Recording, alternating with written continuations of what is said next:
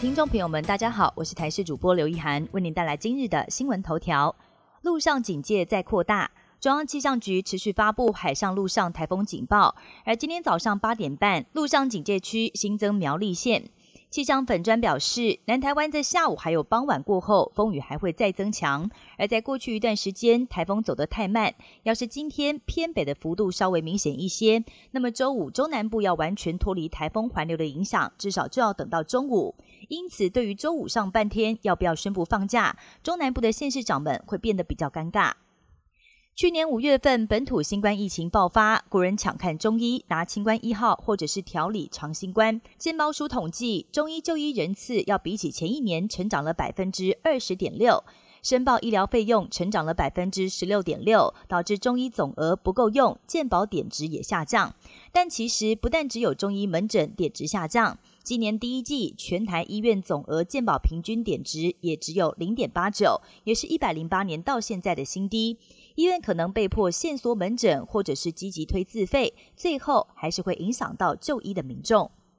三大药厂正在研发新冠 XBB 疫苗，而国内试打的计划也曝光。总统蔡英文二十五号新冠快筛阳性确诊，取消了当天下午的公开行程，但是二十六号仍然是照常出席试导汉光三十九号演习。而目前新冠疫情以 XBB 变异株为主流，ACIP 召集人李炳颖透露，BNT、莫德纳、Novavax 都在进行 XBB 疫苗的临床试验，未来国内应该会持续公费接种，但是目前还没有决定施打的族群。西非国家尼日发生政变，总统金传遭到卫队软禁。尼日总统卫队在二十六号传出叛变的消息，将总统贝佐姆扣押在总统府内。军方甚至透过国营电视发表声明，宣称他们已经推翻了贝佐姆的政府，并且宣布所有国家机关暂停运作、关闭边界，也要实施宵禁，直到进一步通知。民选总统被囚禁，总统府外聚集了大批民众，要求军方立刻放人。美国国务院也强烈谴责以任何武力取夺政权的行为。国务卿布林肯也呼吁要立刻释放贝佐姆。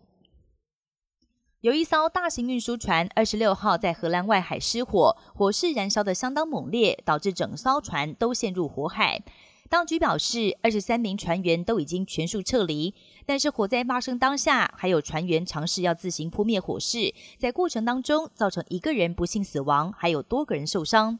船上当时载有将近三千辆的汽车，包含二十五辆电动车。当局目前研判起火点可能是其中一部电动车。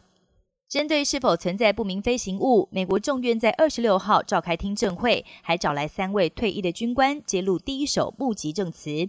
三位军官表示，这个世界上确实存在着不明飞行物，而且科技还远远在我们之上，可能会对美国造成国安威胁。而其中一个人甚至爆料，美国长年以来都在秘密进行优服回收作业，并且对优服进行逆向工程。以上新闻由台视新闻编辑播报，感谢您的收听。更多新闻内容，请锁定台视各界新闻以及台视新闻 YouTube 频道。